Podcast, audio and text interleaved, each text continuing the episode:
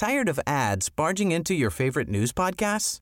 Good news. Ad-free listening is available on Amazon Music for all the music plus top podcasts included with your Prime membership. Stay up to date on everything newsworthy by downloading the Amazon Music app for free or go to amazon.com slash news ad free. That's amazon.com slash news ad free to catch up on the latest episodes without the ads. Noticias. ¿Qué tal? ¿Cómo le va? Estás a punto de escuchar Yo soy Javier Alatorre. las noticias con Javier Alatorre. La vamos a pasar muy bien. Comenzamos. Qué gusto me da saludarlo con Marco Antonio Solís, con el Buki. Va a presentarse. Seguramente va a llenar el, el eh, MGM, el Dolby Live, así se llama.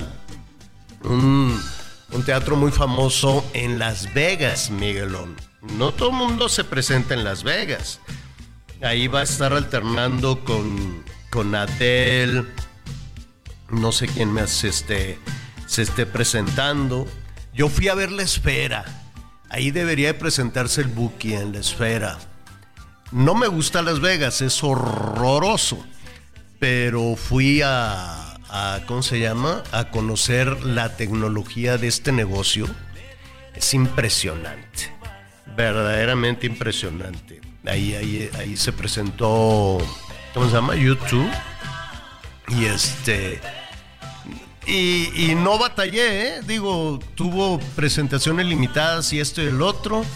No, no fue como lo de Luis Miguel y cosas por el estilo. Los Bookies van a, van a vivir en las, en Las Vegas, porque todos los que se presentan ahí tienen que rentar casa. Bueno, no sé si ellos rentan casa o la disquera o quién. Entonces ahí van a estar viviendo un, un rato porque pues se van a presentar y como van a tener varios conciertos y no quieren vivir en un hotel, dicen, no, pues nos vamos a presentar, pero pues queremos este, una casa.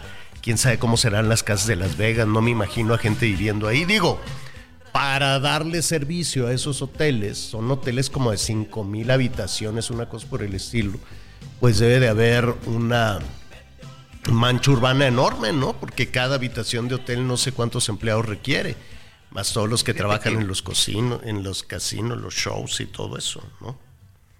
Sí, hola Javier, me da, me da gusto saludarte. Fíjate que en el caso de los bookies, yo creo que no van a tener que irse a vivir allá. ¿Por qué? Porque su residencia va a ser de tres meses, pero no va a ser consecutiva. Va a ser mayo, va a ser julio y va a ser septiembre. Entonces no van a estar los tres meses seguidos.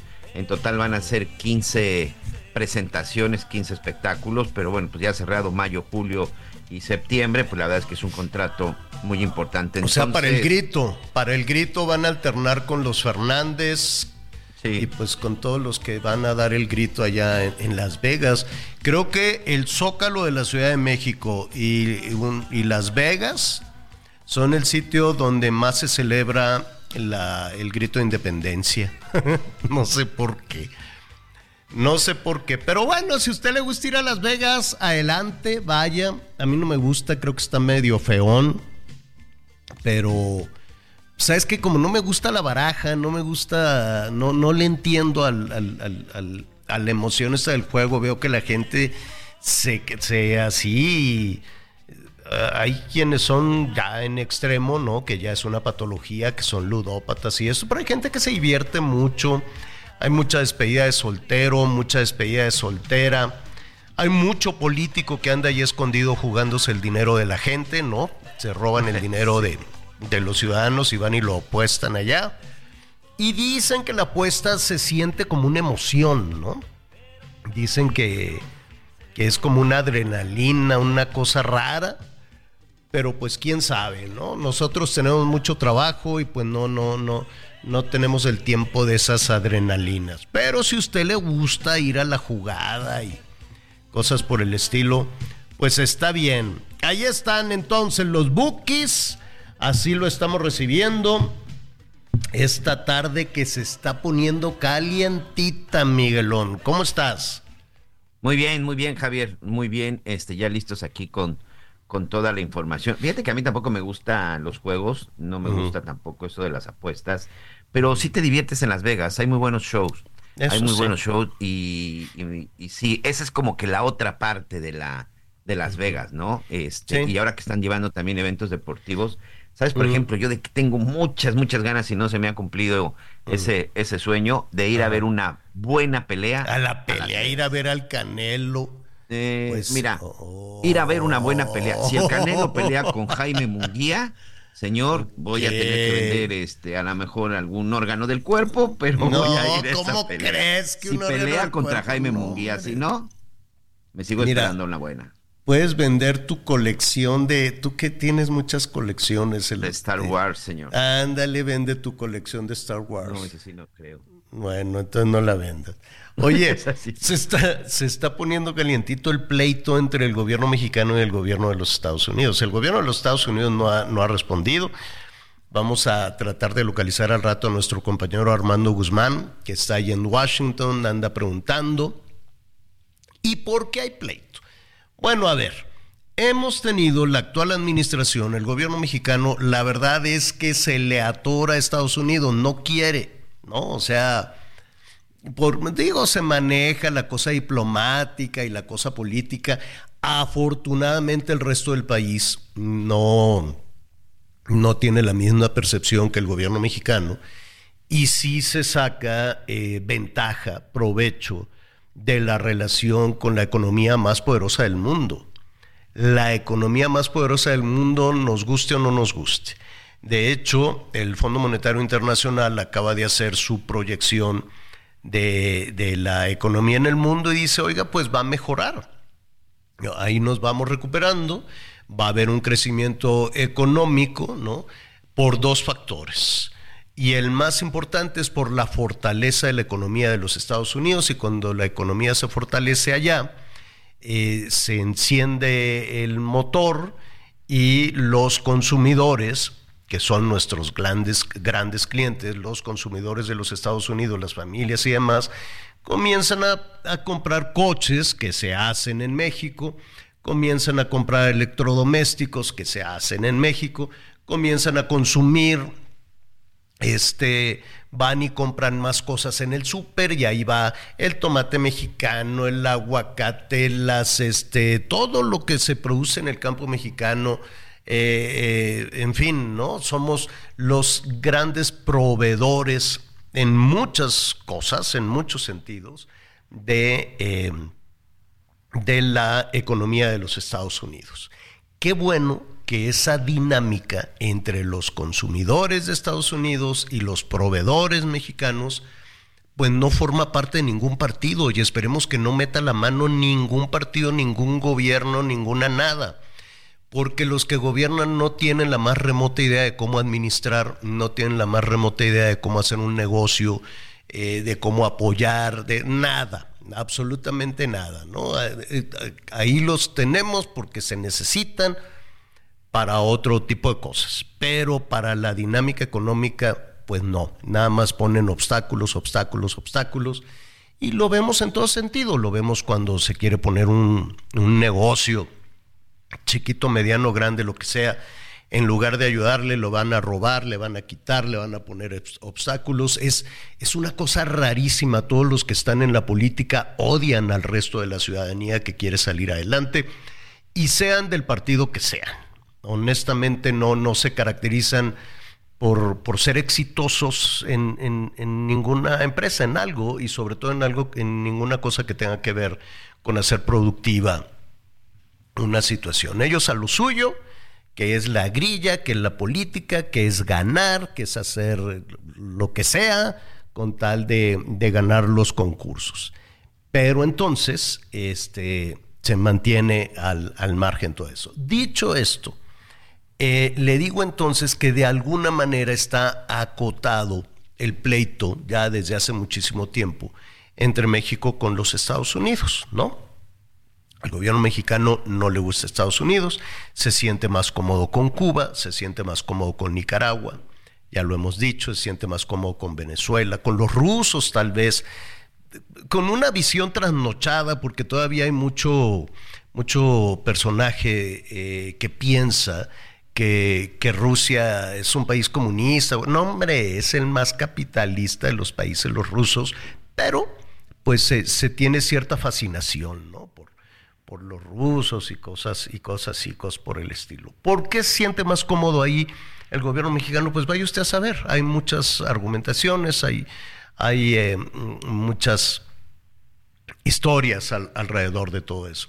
¿Le aportan algo al gobierno mexicano? Nada, ¿no? O sea, no hay, no hay un, un beneficio económico en el comercio con, con Venezuela o qué deja la economía rusa en México, ¿no?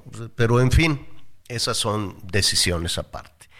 El hecho es que eh, hoy el, eh, el gobierno mexicano, el jefe del Ejecutivo, pues se fue fuerte contra el gobierno de los Estados Unidos. Este fue una, eh, una respuesta fuerte que dio el, eh, el, gobierno mexicano. Dice que, dijo el presidente, que es una calumnia todo lo que ha estado circulando desde, desde ayer, toda una investigación que se presentó de manera simultánea en, eh, en varios medios de comunicación eh, de, prestigio. ¿eh? No, no era únicamente un, reportaje en algún medio que quiera posicionarse y tampoco es un reportero cualquiera. Es Tim Golden, un reportero norteamericano que ha hecho trabajos reconocidos. El premio, hay un galardón que se llama Pulitzer, que es el máximo reconocimiento que pueda haber a, los trabajos periodísticos, eh, por lo menos allá en los Estados Unidos, y es el que hace esta investigación. ¿Qué dice la investigación? Que el eh, jefe del Ejecutivo mexicano está respaldado por el narco. Fuerte la declaración, ¿no? Y entonces Em, eh, hay ya una respuesta a lo publicado por Tim, Tim Golden. Eh, en síntesis, ¿qué dice esta investigación que fue como un reguero de pólvora, Miguel, a través de las, de las redes sociales? Que la campaña del 2006 fue financiada por eh, un cártel del narcotráfico que fue financiada por los Beltrán Leiva. Hubo una respuesta en donde pues de alguna manera el gobierno mexicano, el jefe del Ejecutivo, el presidente, dice, yo pues palabras más, palabras menos, lo vamos a escuchar en cuanto nuestra producción tenga este audio. Dice, no acuso... en el momento que quiera, señor. No acuso al, a los medios de... Acuso al gobierno de los Estados Unidos. Así de directo, así de contundente, el presidente dice, a ver, son calumnias, presenten pruebas de que en el 2006, se está hablando del 2006, no se habla de los siguientes procesos electorales, de que recibieron millones de dólares a través de personajes cercanos al presidente, como Nico, su chofer, este, y otros personajes más, que recibieron ese dinero para financiar su campaña electoral. ¿Qué respondió el presidente? Vamos a escuchar calumnia, están desde luego muy molestos y lamentablemente la prensa, como hemos visto, no solo en México, en el mundo, está muy subordinada al poder. En el caso de Estados Unidos tiene mucha influencia el Departamento de Estado y las agencias en el manejo de los medios. Y aquí también, pero no hay ninguna prueba. Eh, son unos viles calumniadores aunque los premien como buenos periodistas. Que Tim Golden ganó el Pulitzer, Javier. Ajá. No, no por este, sino bueno, por otros trabajos. Por, otro, por otros trabajos. Entonces, pues ahí, ahí está la respuesta. Es una calumnia, no hay pruebas de que se recibió financiamiento del cártel de Sinaloa para la campaña electoral. Hasta ahí la situación. Veremos si hay acuse de recibo en el gobierno de los Estados Unidos, si hay acuse de recibo en la DEA y, eh, y- y, bueno, todas estas, eh, eh, digamos que todo este reportaje, toda esta investigación, que es muy larga, que es muy extensa, pues es a partir de declaraciones de, de que, ¿cómo diremos, Miguel? De testigos protegidos, ¿no? Sí, sí, de testigos y de incluso de un exagente, de un exagente de la DEA. Eh, pues mira, como lo han estado haciendo en muchos otros casos, ¿no? Que solamente son testigos, que solamente declaraciones. Genaro García Luna, aunque se moleste la gente, también está detenido y está eh, siendo procesado también por estos testigos. Tampoco hubo ninguna prueba. Y ahí es de repente en donde para unas cosas los lo que dicen los testigos sí es cierto y para otras cosas pues son son calumnias. Depende depende a quién vaya el mensaje, pero eso es lo que ha estado haciendo Estados Unidos, Javier.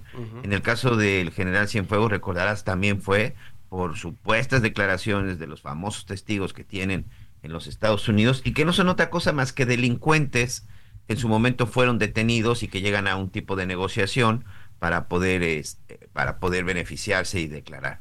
Bueno, pues uno de esos testigos, un exagente de la DEA que estuvo investigando en México, es la fuente de este periodista Tim Goller y bueno, y también la investigación que la misma DEA habría iniciado, en donde sí, en efecto, no hay muestras de que Nico recibió estos supuestos dos millones de dólares. Es cierto, señor.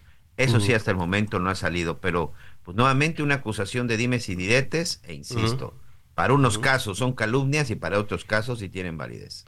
Bueno, pero independientemente, de- eh, veremos, ¿no? Cómo, cómo evoluciona todo esto. Hay ya una respuesta, una respuesta fuerte por parte del presidente de la, de la República. eh, dice que es una calumnia.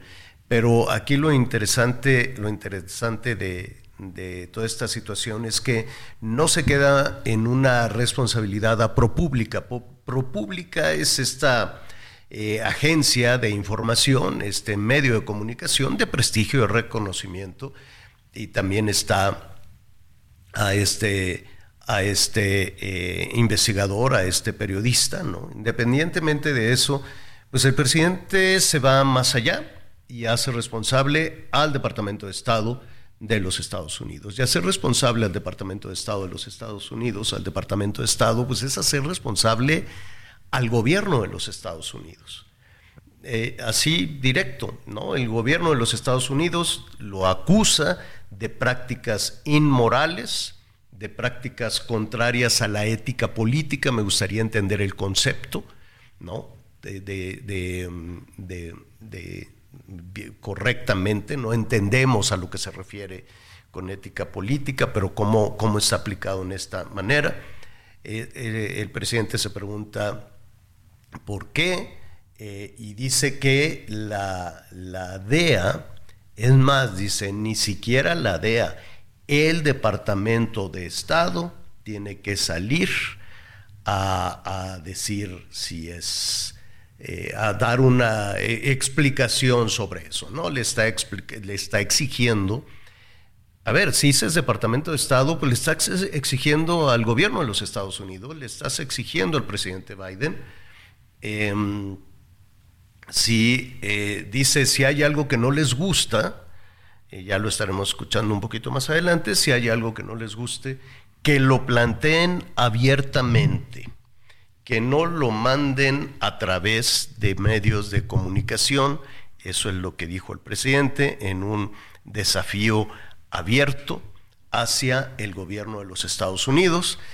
Ahí se puso so- sobre la mesa una, pues una declaración eh, fuerte por parte del presidente de México y directa hacia el gobierno de los Estados Unidos, ¿no? Que no le anden dando vueltas, dice que no le manden, que no le manden decir, ¿no? A través de, de investigaciones o de medios de comunicación, pide que sea ya un asunto abierto y pues vamos a ver si, si allá en los Estados Unidos pues acusan de recibo y, y, le, y, y hay un mensaje como dice el presidente eh, más claro respecto a lo que presentó Anabel Hernández también y eh, este medio y este medio de comunicación. Ahora, vamos a hablar con algunos especialistas de todo esto.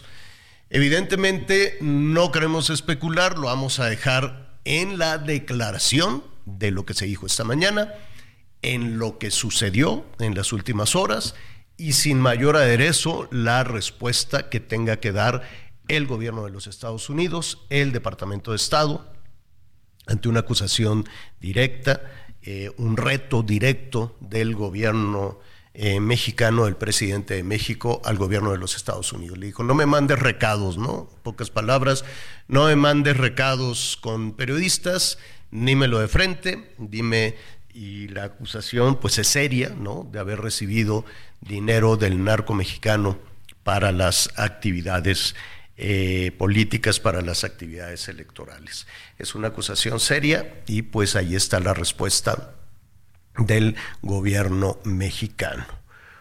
Punto y aparte, ¿no? Saber si efectivamente todo esto es resultado de una investigación, saber si se está investigando al gobierno mexicano allá en los Estados Unidos, a qué nivel, quién, hasta dónde, es a partir de testigos protegidos. ¿Se necesitan pruebas o no se necesitan pruebas allá en los Estados Unidos? Como tú muy bien decías, en el caso de Genaro García Luna fueron puras este, declaraciones de testigos protegidos. la defensa de Genaro García Luna decía, oye, presenta pruebas y no fue necesario presentar ninguna prueba para eh, avanzar en ese juicio. Creo que habrá un nuevo juicio, ¿no? En el que pues se le declaró culpable, pero creo que habrá un nuevo juicio. No sé, no fue necesario ninguna prueba. En este caso, el gobierno mexicano le dice, bueno, pues son declaraciones de testigos protegidos, se necesitan pruebas. Eh, en fin, eso es lo que está pasando.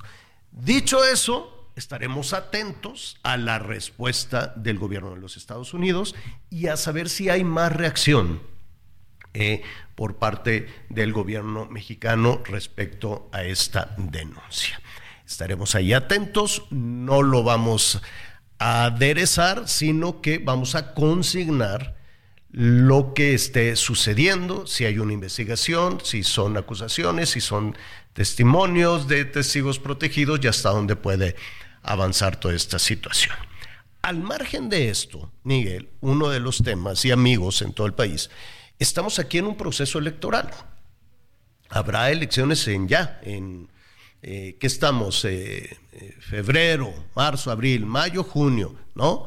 En, en cuatro noviembre en Estados Unidos también es importante. Y en noviembre en Estados Unidos. En los dos países habrá elecciones. Pero en el caso, en el caso de México, em, hay, una, hay, en, hay en el ambiente, independientemente de todo este incidente, de lo que está sucediendo, y de lo que estaremos atentos a conocer si acusan recibo en la Casa Blanca, si el presidente Biden acusa recibo y responde al presidente mexicano, es otro, ese, eso lo, lo, vamos a ver. Pero lo que hay en México es una preocupación hasta dónde el crimen organizado está metido en el proceso, en el próximo proceso electoral.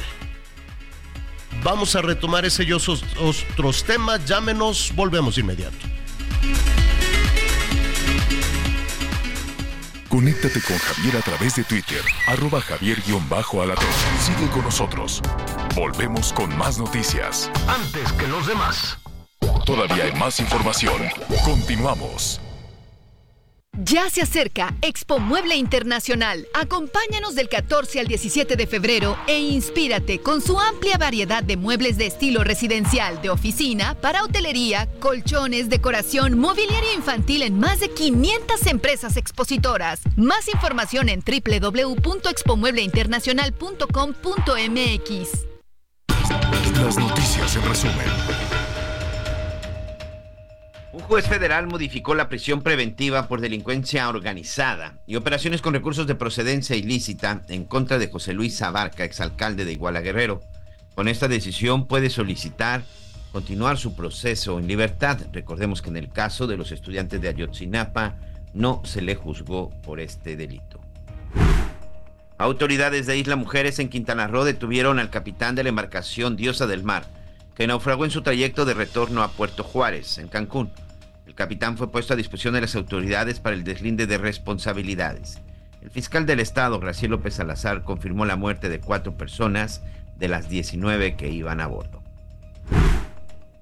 El exfutbolista Sergio Jauregui, de 28 años, fue asesinado a tiros mientras jugaba un partido amistoso en Cuautla, Morelos. Según los reportes, el presunto asesino acudió al lugar del juego y atacó directamente a su víctima para después darse a la fuga.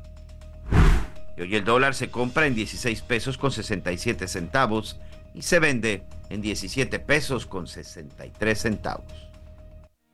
Porque te presta hasta cuatro meses de tu sueldo. Porque lo obtienes en máximo 24 horas. Porque lo utilizas para lo que quieras. Porque lo tramitas fácil y sin intermediarios. Porque tiene las tasas más bajas del mercado. Porque es tu derecho. Fonacot es el crédito. Fonacot, 50 años cumpliendo. Gobierno de México. Eh, eh, mire, nada más para redondear esta, esta parte de la que estábamos hablando antes de que eh, llegara el, eh, el ¿cómo se llama? El, el corte comercial. Hay, hay, hay, un tema que venimos arrastrando desde hace, desde hace muchísimo tiempo, no nada más en esta, en esta administración, se hablaba con mucha insistencia en la administración anterior, en fin, de eh, la, la, sombra, la presencia, la amenaza de alguno de los tantos y tantos grupos criminales, yo ya perdí la cuenta, no sé cuántos grupos criminales hay en México. Hay muchísimos, cada estado puede tener 10, 12, 20 grupos criminales.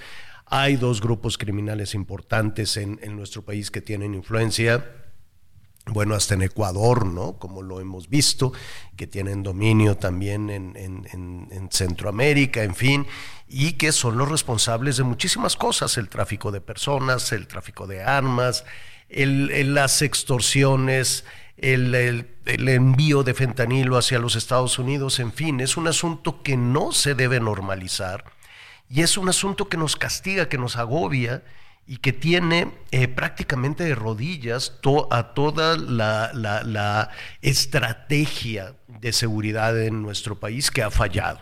El número de homicidios es una historia de terror.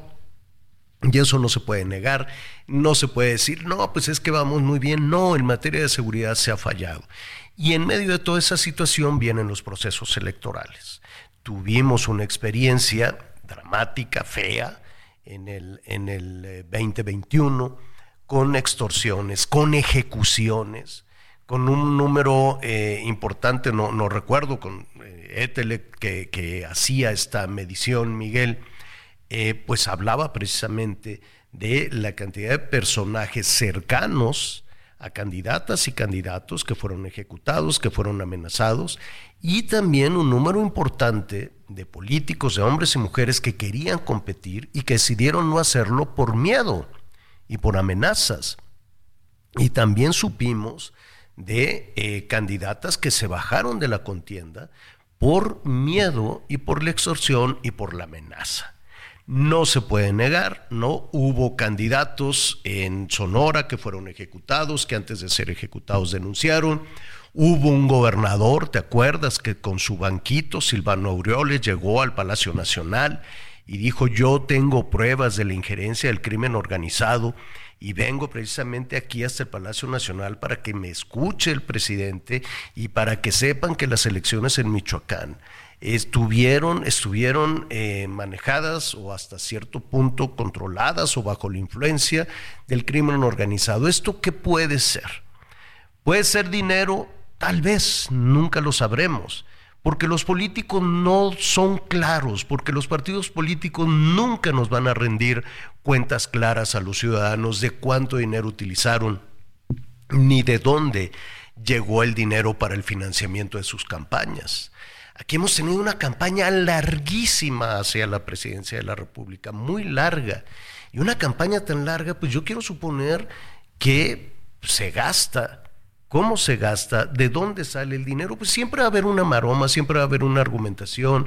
Es que fue un, ciudadano desprendido que quiso gastar su dinero en pagar bardas, en pagar espectaculares, en pagar anuncios, bueno, en pagar anuncios hasta, eh, hasta en Manhattan, ¿no? Y ya dice, ah, bueno, entonces fue un ciudadano desprendido que, que quiso pagar. El árbitro, ¿qué hace? Yo no sé, yo no sé si va tomando nota o no va tomando nota de, ese tipo de cosas. ¿Es solo dinero? ¿O también son extorsiones? ¿O también son presiones?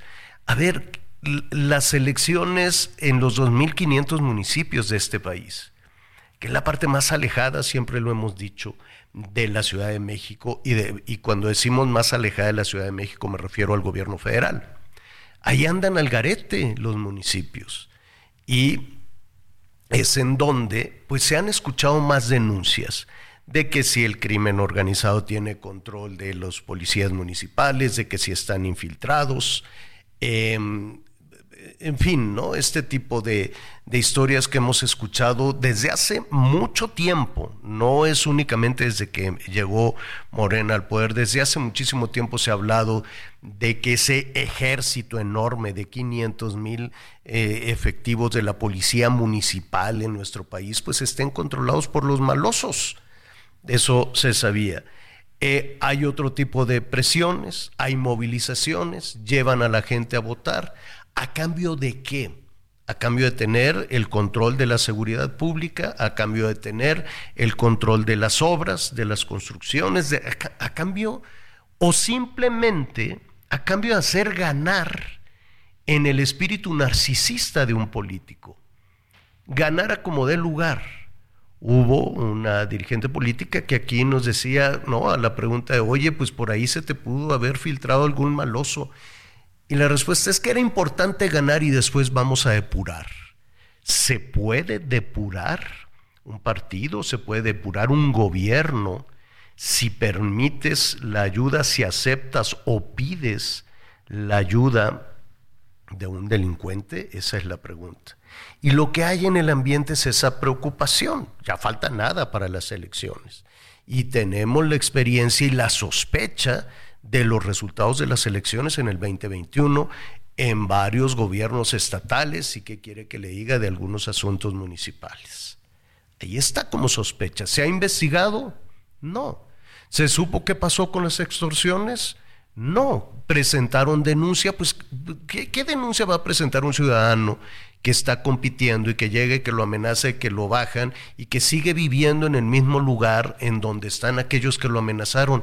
Claro que no va a ir a presentar ninguna denuncia, pero tampoco hay una ventanilla que le diga al político, oye, a ti te extorsionaron, a ti te denunciaron, a ti te, amenazaron, pues vamos a, a, seguir la denuncia. Yo no sé, Miguel, probablemente me, me equivoco, pero yo no sé si en algún punto, en algún momento, han sido sancionados algún grupo eh, de, de, delincuentes que, eh, que, que, hubiese tenido influencia en la decisión electoral. No lo sé, no sé quién tenga que investigar y no sé qué fuerza pueda tener, por ejemplo, el INE, ¿no? O el Tribunal Electoral para decirle, a ver, señores delincuentes, no se metan en el proceso electoral. Ah, muy bien, ya nos dijo la presidenta del INE, pues que no hay que hacerlo. ¿Y, y será ya con eso? Ese es el nubarrón espantoso que hay y no queda muy claro. Lo, ahora, ¿han manifestado su preocupación? Sí, lo dijo a principios de año, si no me equivoco, Miguel, uh -huh. a principios de año, el INE y algunos consejeros han manifestado su preocupación de este nubarrón, de esta amenaza, ¿no? Que puede definir un proceso electoral. ¿Qué puede hacer? Pues no lo sé. Pero entiendo, creo que fue en enero, ¿no, Miguel? Cuando pues se alzaron esa, esa señal de alerta en el INE y recientemente pues en el Tribunal Electoral, ¿no? Incluso en su momento hasta la gente del INEGI, Javier, hablaban de que no pueden realizar su trabajo, no, no pudieron realizar su trabajo de censo en varias regiones del país, porque uh -huh. quienes ordenaban y mandaban eran los grupos delincuenciales. En unos incluso se atrevieron a cobrarles para poderles proporcionar el ingreso. Y sí, uh -huh. esta denuncia, como tú bien mencionas, pues prácticamente la traemos desde hace ya un par de años, pero recientemente... Eh, eh, en el, en el Consejo del Instituto Nacional Electoral, Ángel. Ávila del PRD, decía que, que les entregaran un mapa de riesgo. Ellos lo que están pidiendo es un mapa de riesgo para definir cuáles son las los estados más complicados, las ciudades, los municipios más complicados para la instalación de las casillas en el 2000, en junio de, de este año. Y en donde también decían que si ubican un municipio que es peligroso, pues que lleven la que lleven esa esa casilla a otro lado, pues para que finalmente sí se lleve a cabo la votación. Pero lo que sorprendió fue la respuesta de una de las consejeras.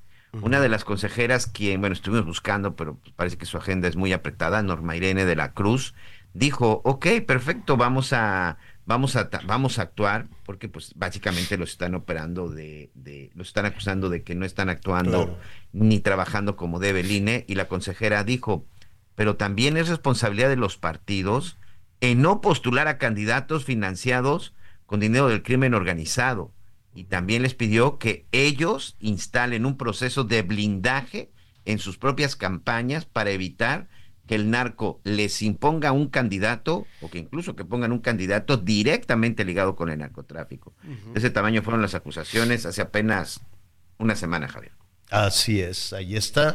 Y entonces ahí va la, la, papa caliente, ¿no? Y dicen, no, pues yo dije que no, no, pues yo también, y la responsabilidad que la tiene, pues el que palomea, yo no sé si los candidatos los palomean en los partidos, dudo que así sea, ¿no? Yo no sé si es en el PRI, en el PAN o en Morena, así, ay, aquí eh, vamos a, o es en otras instancias. En la oposición, me queda claro que sí y Xochitl pues tendrá una, un peso importante a la hora de palomear, ¿no? De decir este sí, este no, este sí, este no.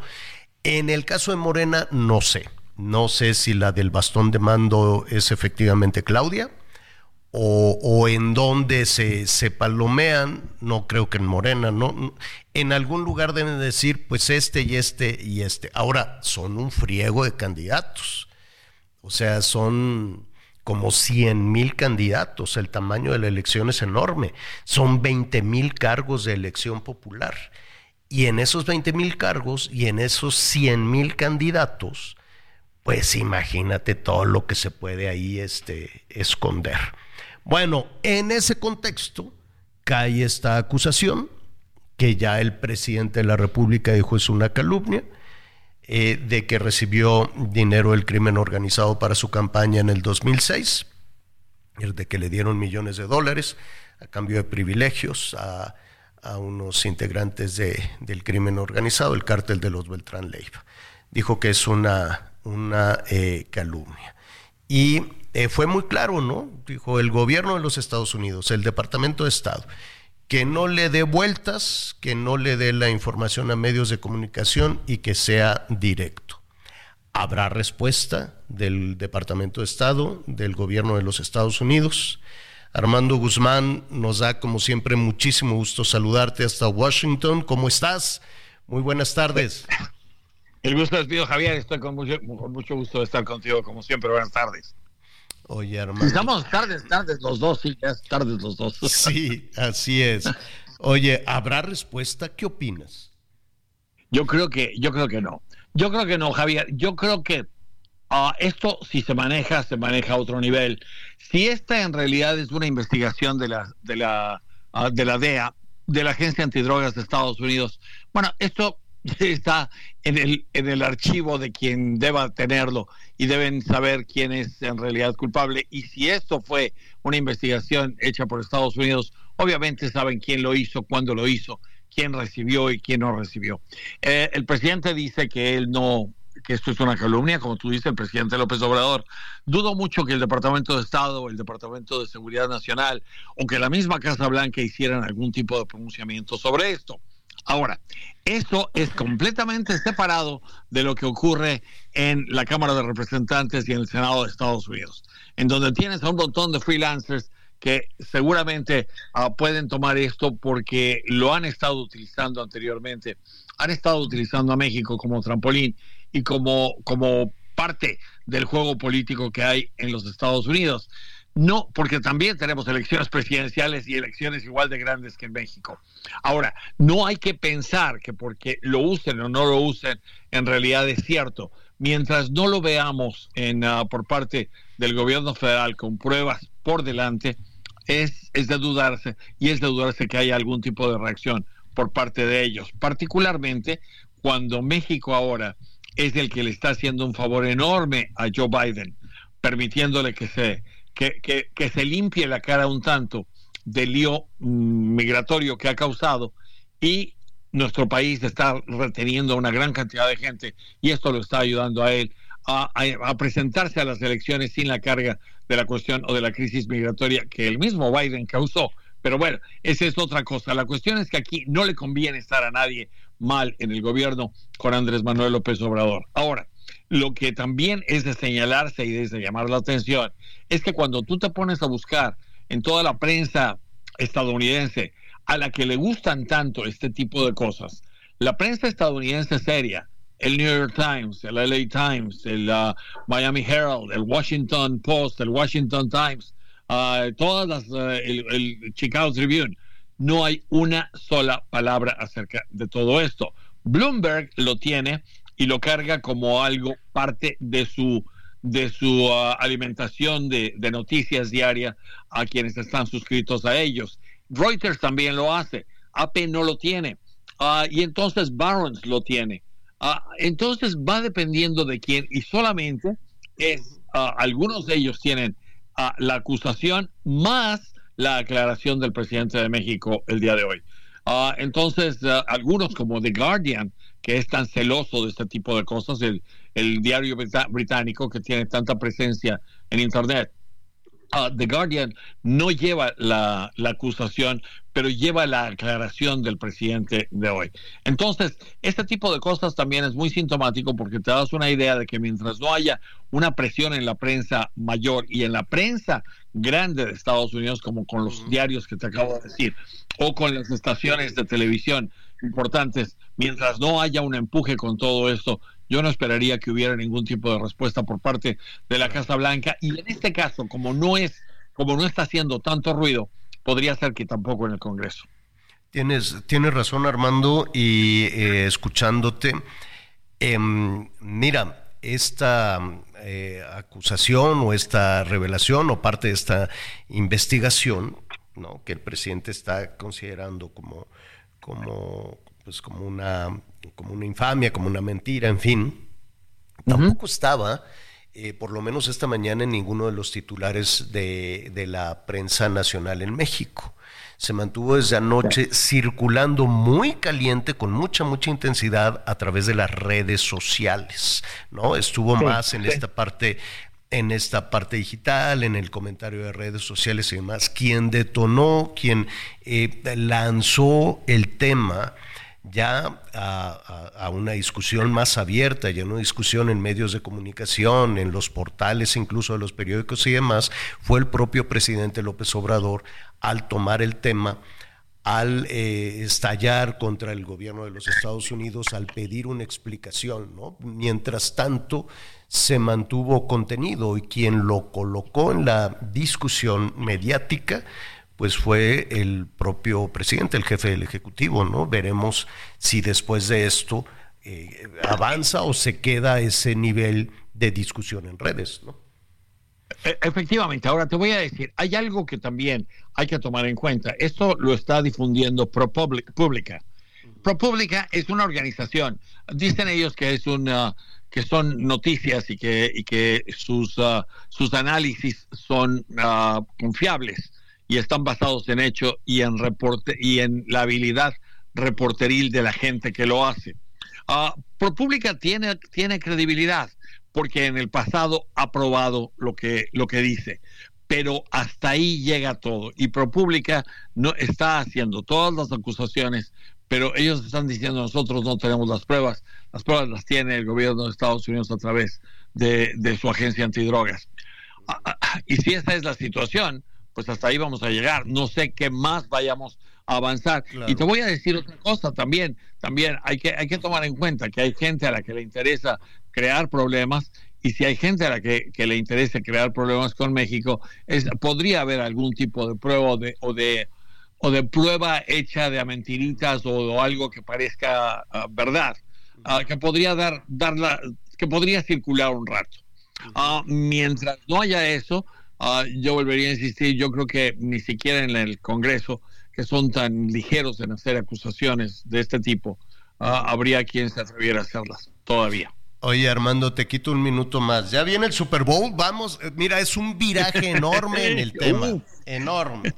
Viene el Super Bowl y uno de los grandes personajes, bueno, son dos, eh, pues es Taylor Swift, ¿no? Claro. Su novio Kelsey. Y de pronto, pues estoy viendo que algunos este, republicanos, sobre todo, bueno, no sé si también demócratas, están preocupados. Están muy enojados. de que si Taylor dice, pues mi gallo es Biden, ¿no?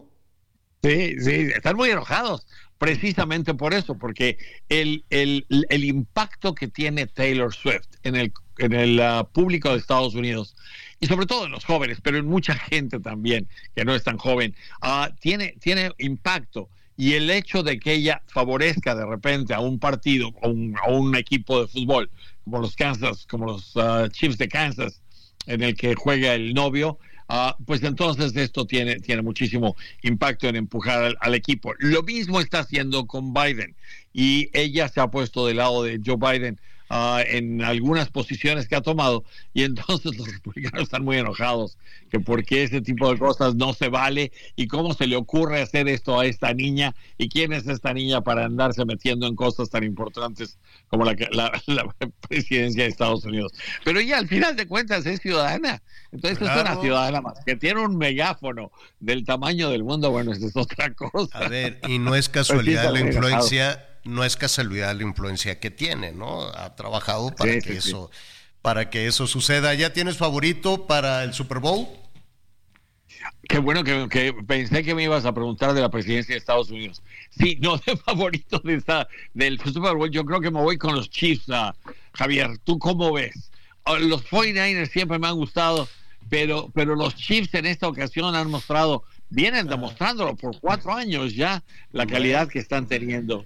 Pues mira, ahorita le voy a marcar a la Taylor y le voy a decir, oye, ¿qué onda? sí, de plano, de plano hazle. Dime algo para ver, para, para ver cómo va. Y después sí, te voy a preguntar de Trump y te voy a preguntar de Biden, pero eso si quieres, y de Mallorcas también, pero si no, si no tienes inconveniente, te busco mañana para que abundemos en estas, en todo este tema que sí o sí tiene que ver con la elección presidencial más importante del mundo, la de los Estados Unidos. Ningún inconveniente, al contrario, es un gran gusto. Te platico de Mallorca mañana. Está buenísimo y además tiene que ver con México. ¿eh? Sí, sí. Todo esto tiene que ver muchísimo con México. Oye, ¿el juicio político duele? ¿Le puede quitar, costar el cargo así rápidamente? No, no, en realidad no, porque tendría que estar el Congreso unido y en este caso solamente es la Cámara de Representantes. Y, te digo rápidamente, mientras lo están a él acusando y juzgando por no respetar eh, las leyes de inmigración en la frontera y crear la crisis que hay, que en realidad no le está creando él, la creó, la creó este, Joe Biden, quién sabe por qué, pero la creó Joe Biden. Ah, por un lado, eh, en el Senado están tratando me pusieron la guitarrita, Armando. Mañana te cuento. Mañana te platicamos mañana. Un abrazo. Gracias. Igual. Una pausa, bueno.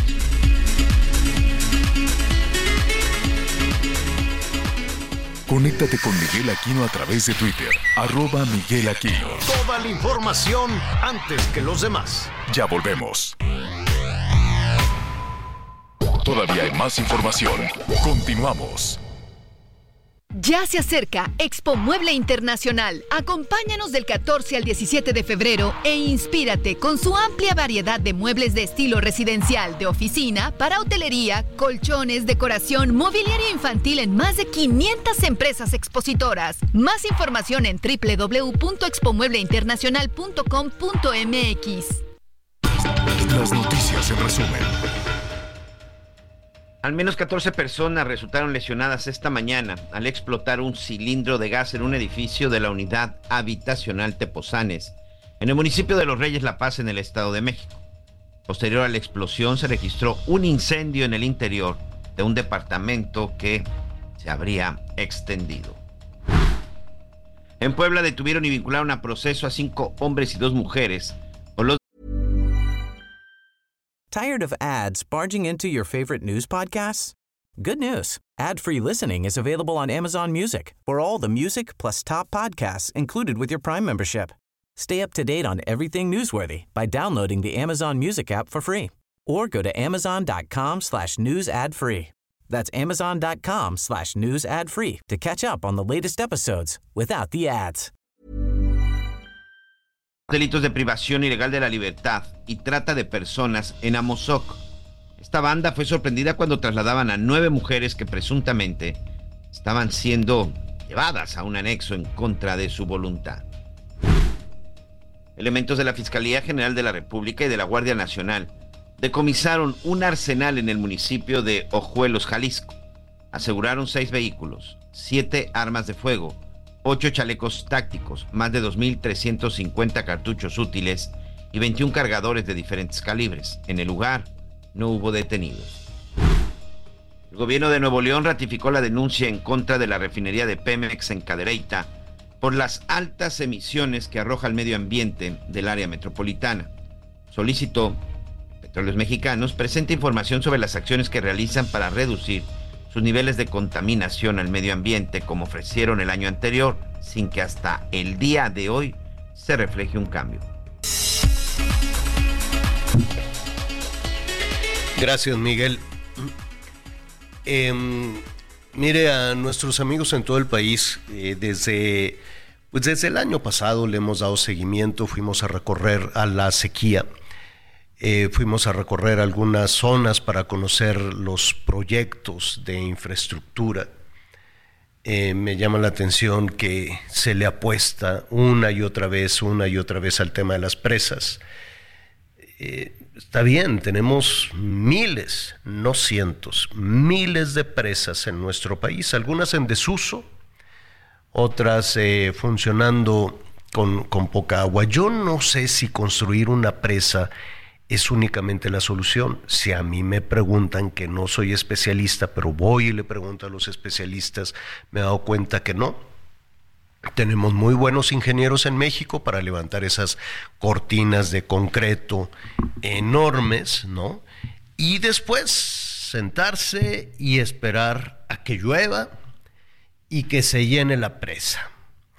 Y después vienen una serie de complicaciones, porque también la, toma de decisiones en el desfogue de las presas se han convertido en una tragedia, en una calamidad para otras eh, pequeñas localidades. Ahí está el caso de Tabasco, ahí está el caso de Chiapas, ¿no? El desfogue de la presa Peñitas, de esta presa, de este el otro.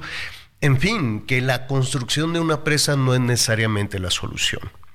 Es un castigo divino tampoco, son los ciclos climáticos que se viven en el mundo y que hemos tenido años con poca eh, lluvia, eso también es cierto. Y, que, y, parecería entonces, pues que estamos a merced del destino, de la naturaleza y nada más. Si me preguntan a mí, yo supongo que hay países que han logrado salir de esta calamidad y de esta situación planeando no obras que, te, que con prisa para inaugurarlas y para, y para que salga este, tu nombre en una placa, ¿no? Presa fulana de tal, presa perenganita de tal.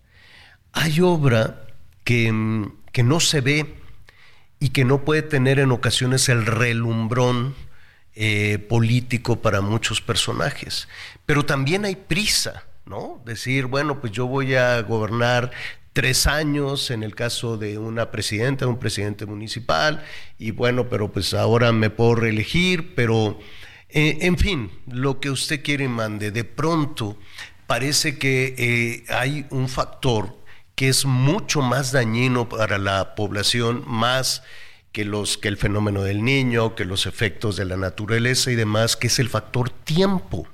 Y para quienes toman las decisiones en lo que aprenden, en lo que instrumentan y en lo que deciden si el dinero se lo van a gastar en algo que no se ve, pero que pueda ser efectivo. Y cuando digo que no se ve, pues en la infraestructura, es dedicarle muchísimo dinero a modernizar los sistemas de abastecimiento de agua, no solo en las zonas eh, urbanas, en las grandes zonas metropolitanas de nuestro país, sino en el campo el campo, por Dios. Desde hace décadas deberíamos de estar invirtiendo muchísimo dinero. Ayer hablábamos de que el año pasado se destinaron 3 mil millones de pesos a todo el país. ¿eh? Y para usted, para mí, 3 mil millones de pesos es un friego de dinero y dicen qué barbaridad, ¿no?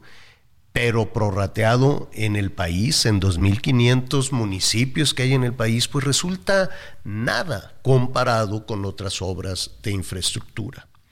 ¿A qué voy con esto? ¿Le apostamos a las presas nada más? ¿Le apostamos a un castigo divino nada más? Tenemos que replantearnos, tenemos que pensar en voy a apoyar a un Estado, a este no porque es de oposición, a este sí, a cuál, a quién, cómo, quién tiene la solución a esta crisis enorme que estamos viviendo. Nosotros como medio de comunicación consignamos, vemos lo que está sucediendo en diferentes partes del país y nos queda también preguntar qué fue lo que pasó a quienes de alguna u otra manera han tenido en sus manos también esta situación del de, abasto de agua. Es serio, es un problema muy, muy serio que no se define únicamente con, con bueno, pues con pipas, ¿no? O a, mí me parece que esto de abrir este, la llave para que la gente acuda con su tambo a que le den agua, pues parece el siglo XVII, cuando la gente iba al salto del agua en la Ciudad de México y los aguadores llenaban ahí unos tanques jalados por bueyes y los repartían en las casas y en los palacios de la Ciudad de México. Es increíble que hay similitudes. Claro que ahora van con una bicicleta y un tambo, ¿no? Con un carrito a llenar en una fuente el tambo de agua. Em, estamos en intercampaña, yo sé que hay limitaciones para preguntarle a algunos personajes de la vida política, Así es que estaremos cuidando eso para quienes están monitoreando, decírselos que, que no, no estamos muy, muy atentos a, toda esta situación. ¿Por qué digo eso? Porque vamos a platicar con Santiago Tabuada, que fuera el responsable de llevar las riendas de una de las alcaldías más importantes en la Ciudad de México, la Benito Juárez, y que es aspirante a la jefatura de gobierno de la Ciudad de México. Vamos a tratar de navegar en esto que a mí Santiago me parece una vacilada, pero pues es lo que pusieron con ese asunto de las intercampañas.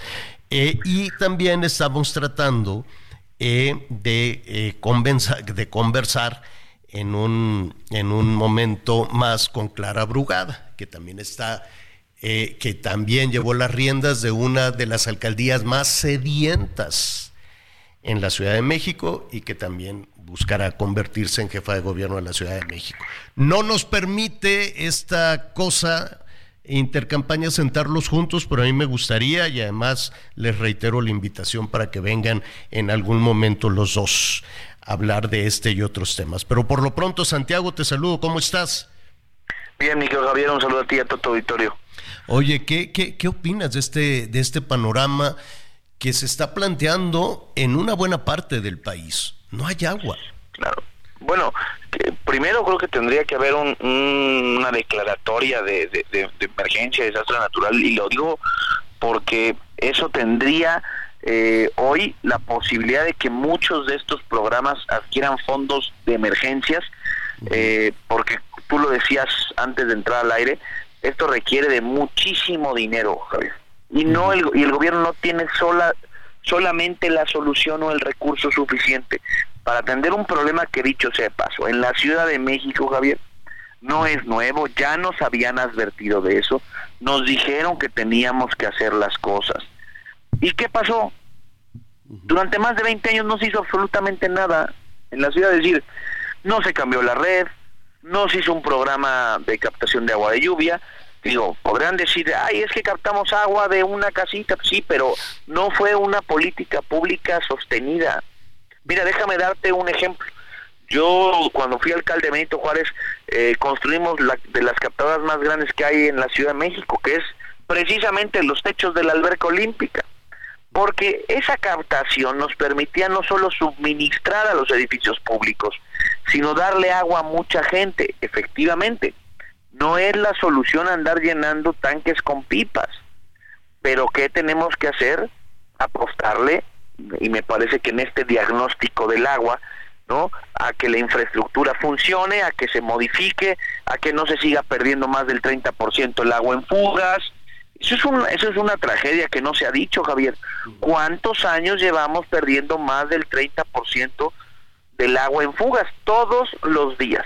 Todos los días se pierde agua que pudiera estar entrando a muchas casas, agua limpia, que podría estar haciendo la diferencia en muchos lugares de este país. ¿Y por qué, por qué hay fugas? Parecería cándida la pregunta, pero ¿por qué hay fugas? Por, por, bueno, a ver, te lo pregunto. Pues Primero porque no se ha invertido en la red desde hace cuánto, Javier, es, te lo digo yo como alcalde en muchas obras que realicé, me encontré tubos de asbesto. El asbesto no se usa creo que desde hace 50 años. ¿Qué quiere decir eso? Es que no se ha hecho absolutamente nada. Como no se ve, como no, como no da votos, ¿no?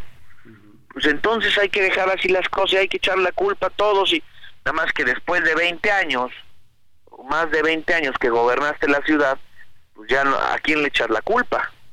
Claro, claro. Esa es la verdad. Ahora, parecería, hay ahí unos, eh, unos factores que mm, lo, lo señalabas en un momento y tú también lo estás diciendo, la cuestión de dinero, ¿no? Elegir es renunciar. Hay un presupuesto, hay un límite y, eh, por ejemplo, eh, si lo vemos a nivel federal, no tenemos la certeza, números van y vienen, pero se ha hablado de 500 mil millones de pesos en el tren, comparado con 3 mil millones de pesos en, agua, pues eh, es, es, una apuesta, es una decisión que se toma. En el caso de la ciudad, em, pues veo con muchísima dificultad, uno, el factor dinero, porque el dinero de pronto no alcanza para la megalópolis o para la zona metropolitana, las cuestiones compartidas incluso con varios estados del país. Y la otra es el tiempo, decir, me voy a meter a levantar las calles para reparar la infraestructura y que la inaugure otro gobernante, no suena muy atractivo para, para quienes administran, ¿no? Pues no, pero suena responsable. Eh, mi, mi Javier, déjame ponerte el ejemplo. Yo inicié el programa de seguridad más exitoso que ha tenido Benito Juárez y prácticamente la última encuesta del INEGI ya no me tocó este yo como alcalde presumirla, pero estoy dejando una base importante en donde hoy Benito Juárez es la alcaldía más segura para vivir del país. Si no lo digo yo, ahí están los datos del INEGI. Claro, los primeros años no fueron fáciles, no, no fueron de aplausos, pero creo que la gente se empezó a dar cuenta y empezó a ver los resultados de un programa de seguridad. Lo que pasa es que aquí eh, el, asunto es con responsabilidad. Eh, los que los que gobiernan tienen que ser responsables de eso. No te toca todo el tramo, pero al final aquí vives. Mira, ¿qué hubiera pasado si desde, vamos a poner un ejemplo, desde 1997 hubieran empezado a hacer todas estas obras de agua? Probablemente hoy las este, no estaríamos teniendo los problemas que estamos teniendo. Entonces, ve, todo el tiempo, ve todo el paso el tiempo, Javier. Ahora, esto es una responsabilidad... el agua al cuello, literal. Es una responsabilidad de una alcaldía, es una eh, responsabilidad del gobierno central, del, gobierno, de la Ciudad de, México. Las alcaldías, no, a ver, las alcaldías tienen muy poco margen pero pero el gobierno de la ciudad tiene todo el margen porque tú sabes que es centralizado el servicio de agua potable. El sistema de aguas de la Ciudad de México y no pueden decir que no tienen facultades, tienen tienen patrimonio, tienen recursos para, por ejemplo, eh, dime una planta de tratamiento de agua que realmente esté en condiciones para hacer todo esta eh, todo este tratamiento de agua en la Ciudad de México. A ver, con el agua que tú y yo nos bañamos, Javier se va. ¿Tú no crees? ¿Por qué hay zonas de este, de, de este continente o inclusive de este mundo que son desérticas y tienen agua? Porque tratan el agua, porque después de bañarse lo que hacen es que va a una red, se trata el agua y vuelve a usarla la gente y a veces hasta siete veces ocupan eh, y reciclan un litro de agua. ¿Por qué? Pues porque eh, efectivamente hay que hacer un tratamiento, este, me parece que más equilibrado y, y, y, ma- y con mayor atención. A ver, entonces, solución sí hay, pero cuesta mucho. Y no es tan visible, no es tan Tienes que, redituable. hacerlo, tienes que hacerlo de la mano, Javier, de la mano de todos, de la sociedad civil, de, de la iniciativa privada, de los bancos de desarrollo mundial. Muchos de esos bancos de, eh, de desarrollo mundial lo que buscan es precisamente apoyar ese tipo de iniciativas que abonen a, a la mejor el medio ambiente, porque también hay que decirlo, seguir a- seguir dependiendo de los pozos es seguir, ahora sí como dicen, este sacando agua del, del, del suelo. Va a haber un momento en donde va a da- ya no va a dar, Javier. Va a haber un momento en donde por mucho que, que ahora sí como dicen, eh, le saques a la jeringa, ya no va a haber eh, ya no va a haber manera que la jeringa se llene. Ujú. Y además, pues un, una zona metropolitana de las de las más dinámicas del mundo, pues imagínate sin agua, ¿no? Es, es- sería sería imposible. Un minuto, te quito un minuto más. Hoy Estamos los platicando. pozos de la ciudad, nada más decirte, se explotan seis, más de seis veces de lo que se deberían estar explotando. Entonces, pues es una locura. Perdóname, Javier, te- me decías. No, no, pero si los pozos explotan más de seis veces, pues de dónde, de dónde abastecer el agua, porque el sistema Cutzamala pues está en 39%. 39% ha bajado el nivel de las presas que, que en promedio, no algunas mucho más bajas, de esos pozos que un día van a dejar de funcionar. Hay que tener alternativas, ¿no? Y este es en este diagnóstico, como decíamos, ¿no? De, de, de la gran complicación de, de que las cosas en ese sentido en la ciudad, pues no, no van bien. Oye, dice, dice Mauricio Tabe, que ha batallado también en los últimos días en 12 más o menos, un poco más colonias de la Miguel Hidalgo, que él sospecha que esto pueda tener una intención electoral, una intención política de generar malestar en la gente. ¿Será eso?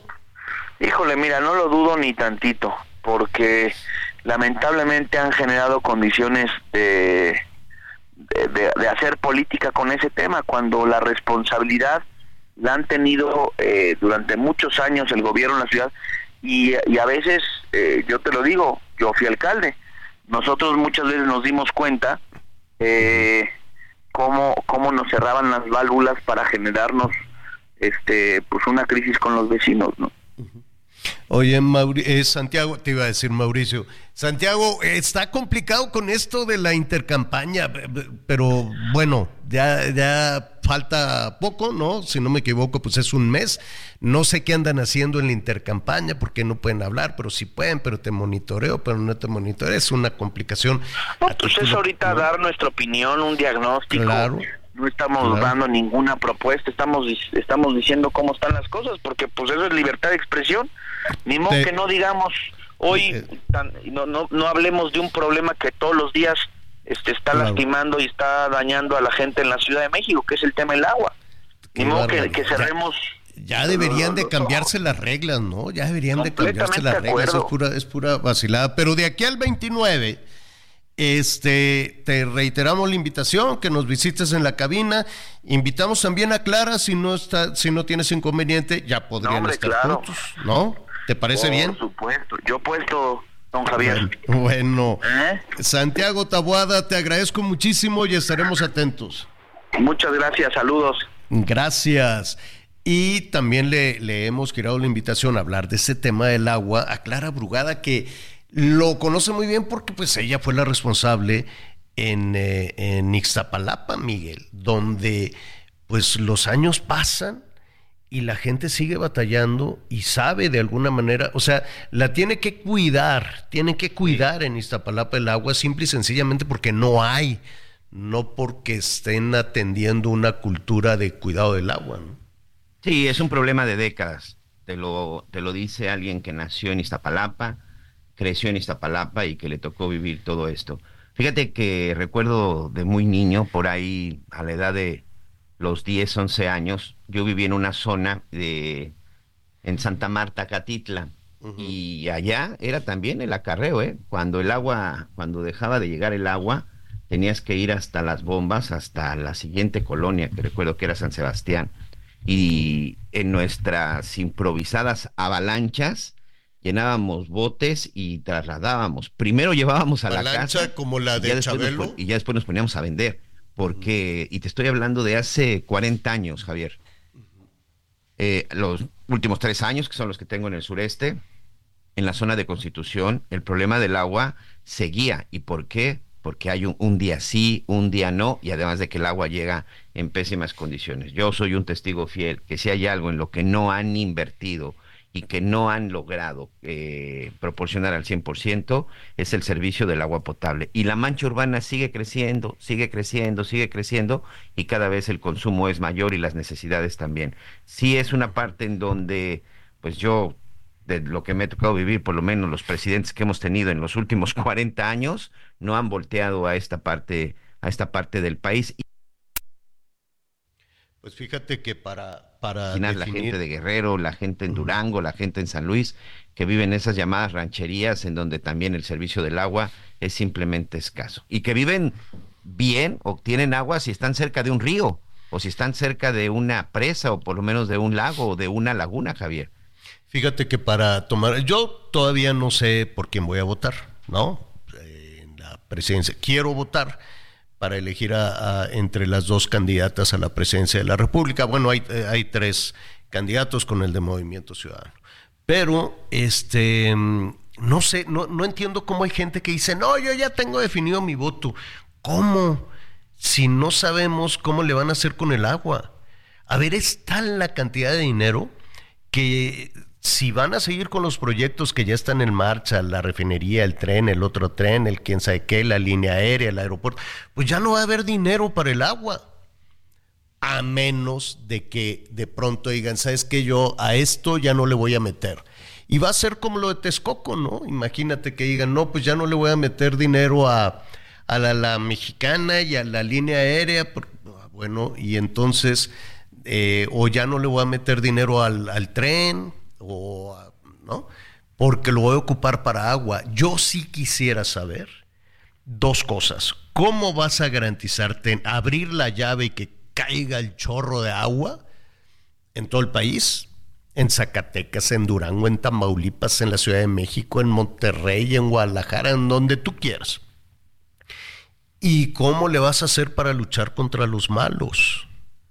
Dos cosas, no, no andar con maromas de que si por acá, que por allá, que porque entonces. Claritas, dos cosas claritas.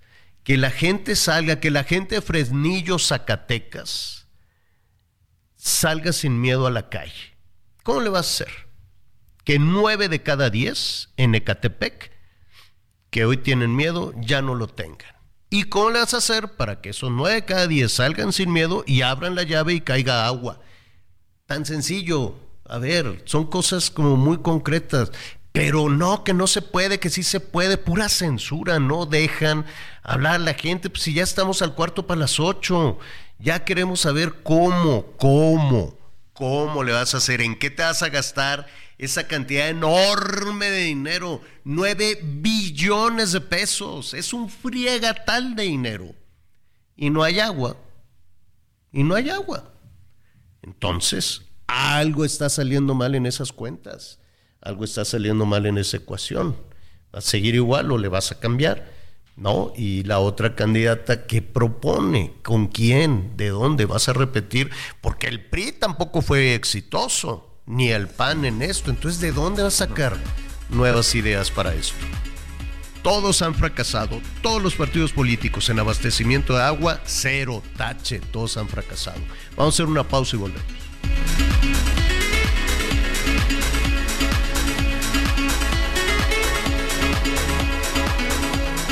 Toda la información antes que los demás. Ya volvemos. Conéctate con Javier a través de Instagram. Arroba Javier-a la torre. Todavía hay más información. Continuamos. Porque te presta hasta cuatro meses de tu sueldo. Porque lo obtienes en máximo 24 horas. Porque lo utilizas para lo que quieras. Porque lo tramitas fácil y sin intermediarios. Porque tiene las tasas más bajas del mercado. Porque es tu derecho. Fonacot es el crédito. Fonacot, 50 años cumpliendo. Gobierno de México. El estado de Sonora se encuentra en todo su territorio en algún nivel de sequía este inicio del 2024, donde un total de 27 municipios se encuentran en sequía excepcional, que es el nivel más alto que maneja la Comisión Nacional del Agua. Sería en total el 37.5% de los municipios de Sonora en este nivel excepcional, entre ellos algunos de los principales como Cajeme, Empalme, Guaymas, Hermosillo, Ures y Yécora, entre otros, prácticamente gran parte de la zona centro y sur del estado. Por otra parte, un total de 38 municipios se encuentran en sequía extrema, es decir, el 52% de todos los municipios del estado. Estamos hablando que en total el 90% de los municipios se encuentran entre los dos niveles más altos de sequía al cierre del 15 de enero de este 2024. Por su parte, solamente dos municipios se encuentran en sequía moderada y otros dos en sequía severa y solamente el municipio fronterizo de San Luis Río Colorado se salva de la Esta situación ya alertó a ganaderos y agricultores porque se espera un año complicado para los sectores primarios en Sonora, informó Gerardo Moreno Valenzuela.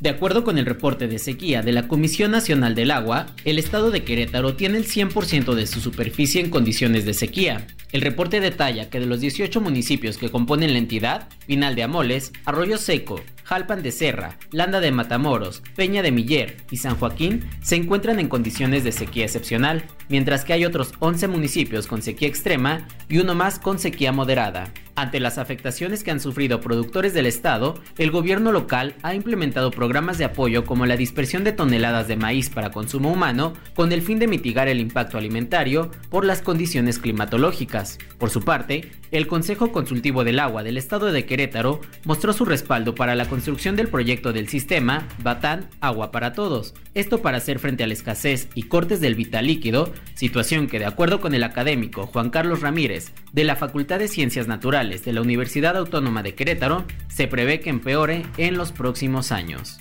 informó Ángel Villegas.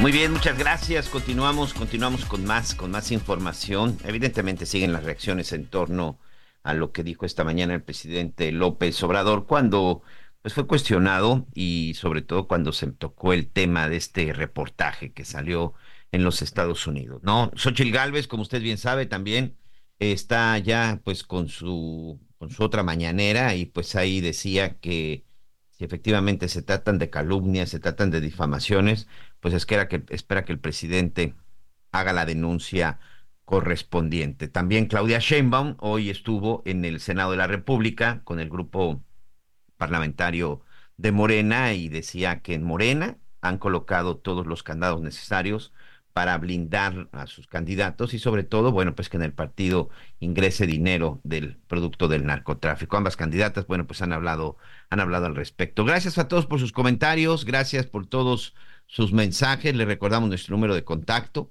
55 14 90 40 12. 55 14 90 40 12. Armando Valadez de León, Guanajuato. Saludos, Javier La Torre, Miguel Aquino. Desde Palacio Nacional van a decir si se meten en las elecciones, los vamos a acusar con sus papás y sus mamás para que los regañen. Muchas gracias, don Armando. Gracias por su mensaje.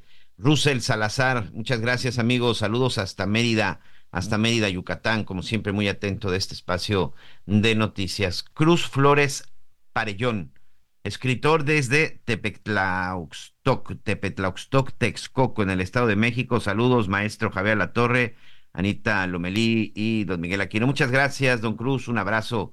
Dice, mi voto está definido y aquí nos dice, bueno, pues ¿por qué candidata? Él dice que él va a votar por Claudia. María Luisa, desde el Estado de México. Buenas tardes, Javier. Totalmente de acuerdo contigo con el tema del agua tan importante, tan importante para la vida y no invierten. Todos los días escucho tu programa de radio y en televisión, muy claro en tus comentarios. Muchas gracias, atentamente, Temo. Gracias, gracias en verdad a todos sus mensajes. También aquí, bueno, nos, han estado preguntando acerca del, pues, del seguimiento de esta tragedia que ocurrió en la zona de, de Isla Mujeres. donde lamentablemente cuatro, cuatro personas perdieron la vida, tres adultos y un menor. Bueno, pues el día de, hasta el día de hoy, lo que se sabe y se espera que incluso ya tres de las víctimas que provenientes de la Ciudad de México en punto de las dos de la tarde, tiempo Cancún, que será aproximadamente en 25 minutos, bueno, pues ya estén tomando un avión, este, los familiares, en este caso los hijos, los hijos de la, de la pareja que falleció, la madre del niño que murió, estén tomando ya un avión con los féretros para trasladarlos hasta la Ciudad de México. Ayer, bueno, pues finalmente se llevó a cabo la identificación de los cuerpos y todas las declaraciones pertinentes. Y a partir de esto, bueno, pues han surgido muchas cosas. Han surgido muchas cosas, sobre todo eh, qué empresa fue la que vendió, que vendió este servicio turístico. Focatours es esta empresa que se ha identificado como la responsable de haber vendido este tour y también, bueno, pues la de administrar esta balsa, eh, Diosa del Mar, que lamentablemente se volteó el lunes pasado aquí en la zona de Isla Mujeres cuando se dirigían a la zona de Cancún. El capitán sigue detenido, el capitán sigue detenido hasta que se deslinden responsabilidades. Pues entre las cosas que se han encontrado es si eh, subió más gente de la que tenía autorizado, si subió más gente. En total iban 19, 16 pasajeros y 3 de tripulación, iban 19 personas. Entonces están revisando si efectivamente esta lancha era para 19 personas. También el estado de los chalecos, porque algunos de los turistas afectados, en lo personal tuve la oportunidad de platicar con Héctor, que es el hijo de una de las, de las, de las dos víctimas este, que perdieron la vida, y él decía que desde su punto de vista los chalecos están en mal estado, que había algunos chalecos pues, que ya ni siquiera se abrochaban, sino que se amarraban con un lazo, porque ya el broche ni siquiera, ni siquiera servía. Y también me, me contaba que después de, del naufragio y que lograron a él rescatarlo junto con su novia y junto con su hija, bueno, pues que los llevaron hasta la orilla, pero que nadie los ayudó, que en ese momento nadie les brindó el apoyo y durante dos horas, durante dos horas estuvieron buscando los muelles, el muelle en donde habían llevado los cuerpos de su sobrino y de sus padres, hasta que finalmente dieron con ellos, pero descalzos, sin teléfono, sin dinero, sin documentación, porque nadie se acercó a auxiliarlos. Literal tuvieron que caminar, caminar y empezar a preguntar, a buscar, hasta que ya llegaron a las, al muelle correspondiente, donde ya otra lancha había llevado los cuerpos de las víctimas. Muchas cosas que se tienen que revisar, muchas cosas que evidentemente han salido, han salido a la luz, y aquí lo más importante es pues, que se haga todo lo necesario para que esto no, no se repite. Por supuesto, vamos, vamos a estar revisando y vamos a estar viendo todo, todo lo que ha, todo lo que ha sucedido. En lo que se incorpora el licenciado Javier La Torre, vamos a darle la bienvenida a Arturo Carlos. Él es director de Máximo Avance y voz de NFL México. Y sin duda, este Arturo, este evento del Super Bowl, por mucho se ha, se ha mencionado, y incluso ahí están las cifras, pues el evento deportivo más visto, pues yo no digo que en el año, simple y sencillamente más visto siempre por encima de una Copa Mundial de Fútbol o unos Juegos Olímpicos, pues el 11 de febrero ya está listo y vaya que ha generado mucha expectación. Gracias y bienvenido. Qué gusto saludarte, Miguel. Pues sí, es un, evento que evidentemente la comunidad norteamericana no genera mucho impacto y eso trata la NFL de permear hasta cierto punto a nivel mundial y, están tratando junto con el Comité Olímpico eventualmente de llevar este deporte en la, en la modalidad ¿no? del tochito, del flag, para que pueda llegar a, permear un poco más y tener ese alcance justamente que mencionas de los Juegos Olímpicos y, por supuesto de, de una Copa del Mundo, porque además son eventos que se suceden cada cuatro años. Aquí es cada año y va a estar en más de 100 países, en 25 idiomas, entonces evidentemente pues el Super Bowl genera un gran impacto a nivel mundial. Y, parece que ahora junto con Taylor Swift y todo el alboroto que se ha generado pues va a tener un impacto todavía mayor, ¿no? Llama la atención porque siempre cuando, cuando hablamos de Super Bowl, siempre hablamos del coreback, del coreback de ambos equipos, pero hoy se habla de Mahomes, hoy se habla por supuesto también de Brock eh, Party, de, de, los, de los 49ers, y de Taylor Swift. Oye, incluso ellos son los tres personajes de los que se está hablando en el Super Bowl.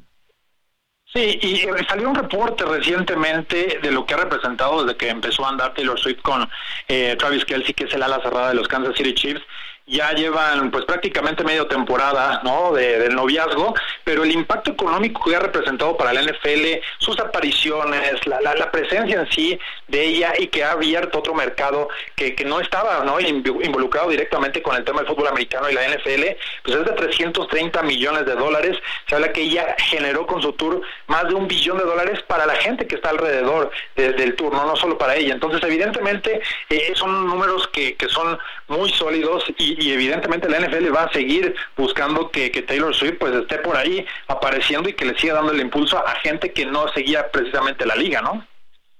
Sí, porque está generando, eh, está trayendo otro tipo de, fanáticos.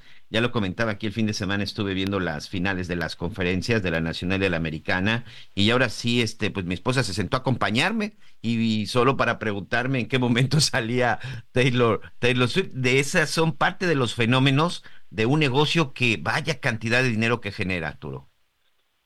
Sí, es, mucho dinero, ¿no? Hoy los eh, comerciales durante el Super Bowl en Estados Unidos cuestan hasta 7 millones de dólares por solo 30 segundos. Evidentemente las marcas fuertes están ahí metidas de la Unión Americana y, de muchos perfiles. Hay una marca de cosméticos que también ya pagó, hay algunas marcas que han soltado ya algunos eh, destellos de lo que podrás ver en un comercial de 30 segundos, que muchas veces incluso lo llevan hasta un segmento más amplio a través de las redes sociales para que puedas ver toda la historia de un comercial de solo 30 segundos pero es todo un fenómeno alrededor ¿no? de la publicidad, del marketing, el que representa en uno de los pequeños eh, aristas que tiene la NFL alrededor del juego. Otro, por supuesto, es el show del medio tiempo, que al final es el momento más visto del partido, porque creo que ahí sumas ¿no? toda la gente que a los que les gusta el deporte y los que quieren saber de lo que representa en el tema musical y la moda eh, un, momento tan importante del partido, ¿no?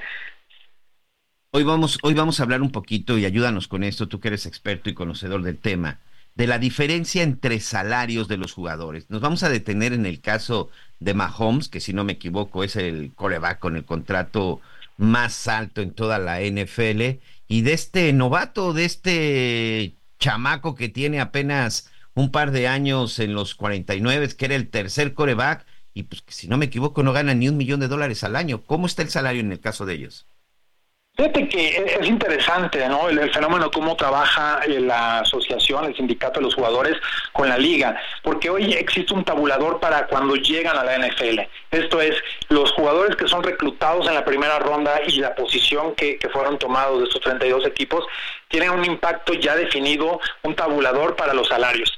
Eventualmente viene la segunda, tercera, hasta llegar a una séptima ronda. Y curiosamente, Brock Purdy es el tercer jugador conocido como el señor irrelevante que eh, estará en un Super Bowl. ¿Qué quiere decir el señor irrelevante? Es el último jugador que es tomado en el draft, ¿no? Prácticamente hay una gran diferencia también de ser tomado en el draft y fuera de él como un agente libre novato. Pero en el caso de, de Brock Purdy, evidentemente no llega a un salario de más de un millón de dólares. ¿Por qué? Porque es el tabulador que está establecido y que tendrá que trabajar a lo largo de cuatro años para buscar un segundo contrato y claramente con la posición que hoy ha tomado de ser un jugador sólido que, que ha ayudado ¿no? del sistema que juega San Francisco, pero al final ha, creado eh, esta, esta parte de tener buenos resultados positivos y mover a su ofensiva, le dará oportunidad de tener un contrato que sea sólido, ¿no? que tenga varios millones de dólares para lo que será un par de años más. Sin embargo, del otro lado tienes esa figura como Patrick Mahomes, que está ya en su sexta temporada como titular. Tuvo un año antes en el cual prácticamente solo estuvo en el último partido de la temporada, era suplente en ese momento.